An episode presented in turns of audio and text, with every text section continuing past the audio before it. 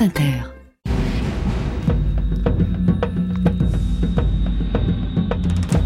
Les grèves de la faim servent-elles à quelque chose? Alors, pour nous répondre, nous sommes avec l'activiste Thomas Braille lui-même. Bonsoir Thomas Braille. Bonsoir, je ne suis pas activiste. Je suis désolé. Qu'est-ce comment vous avez comment vous nommeriez? Je suis euh, grimpeur arboriste, c'est mon métier, et défenseur des arbres. Défenseur des arbres et grimpeur arboriste Thomas Braille. Comment est-ce que vous vous sentez après 26 jours sans manger?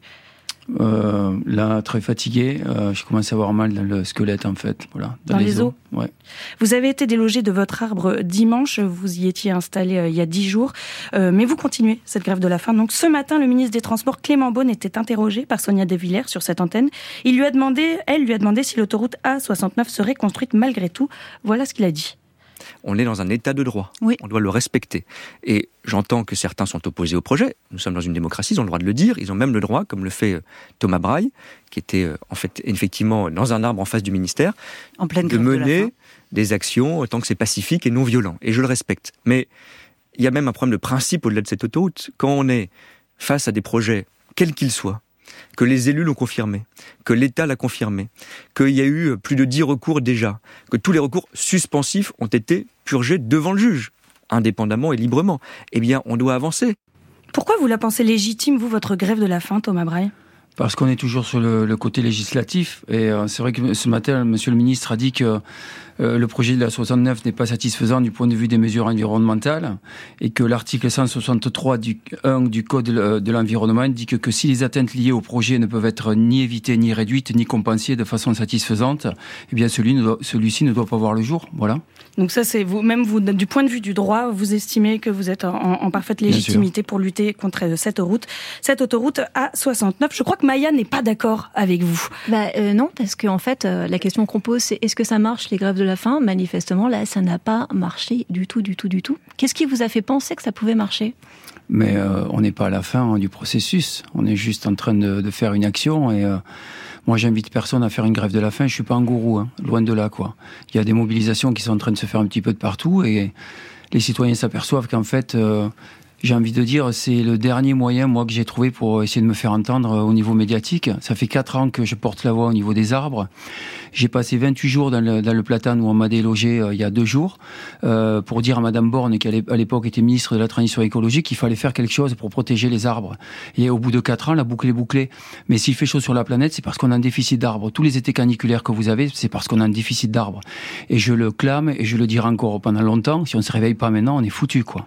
Vous êtes gourou, mais quand même, là, ça commence à ressembler un tout petit peu. Alors, d'accord, vous voulez pas être gourou, mais là, on a beaucoup plus parlé de vous que de votre cause. Et j'ai même regardé, en fait, sur Google, vous avez eu, ces derniers jours, beaucoup plus de couverture médiatique que la cause que vous prétendiez défendre. Vous l'avez invisibilisée par votre action. Oui, mais euh, moi j'y suis pour rien. Qu'est-ce que vous voulez Si euh, les médias qui s'emparent de ce sujet, euh, ils veulent parler que de moi, et c'est leur problème. Moi, je n'ai jamais parlé que de moi. C'est pas le but. Moi, je serais très bien chez moi avec mon petit garçon, avoir une vie normale. Je me bats tous les jours pour que vos enfants y respirent. Et je suis fatigué en fait. Vous parlez alors très bien. Vous parlez que pour le futur que pour votre enfant, mais la manière dont vous en parlez, c'est aussi un peu rigolo. C'est-à-dire que voilà, on appelle ça des écureuils et vous montez dans un arbre. C'est un peu en fait enfantin comme manière de mener la lutte. Vous n'avez pas peur de passer pour un guignol? Un écureuil, c'est mignon, non? Ouais, mais c'est pas très sérieux. Et la politique, c'est de la gravitas. Alors, je pense que les, les écureuils sont plus sérieux que les politiques. Ils détruisent beaucoup moins l'environnement, quoi. vous n'avez pas peur de passer juste pour un martyr? D'attirer toute l'attention sur vous? J'ai pas l'intention de mourir, loin de là. J'ai un fils et je l'aime beaucoup. Et justement, votre fils, ça aurait pas été mieux pour lui que vous soyez présent à ses côtés ces derniers jours, que vous l'aidiez à faire ses devoirs plutôt que d'être dans un arbre? D'accord, mais si je fais rien pour mon fils demain, eh bien mon fils n'aura pas d'avenir. J'ai pas l'impression qu'en montant dans un arbre, vous sauviez l'avenir de votre fils.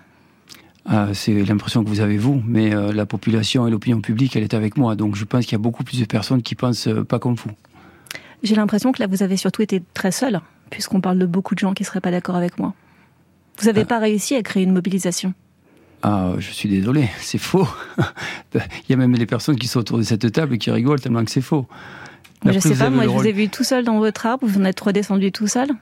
Ça n'a pas marché, hein Ah ben non, hier il y avait quand même 300 personnes, il y avait des personnes à Toulouse et puis il y a tout et je reçois des milliers et des milliers et des milliers de messages de soutien sur les réseaux sociaux. Là, je suis désolé, mais vous marquez pas de points ce soir.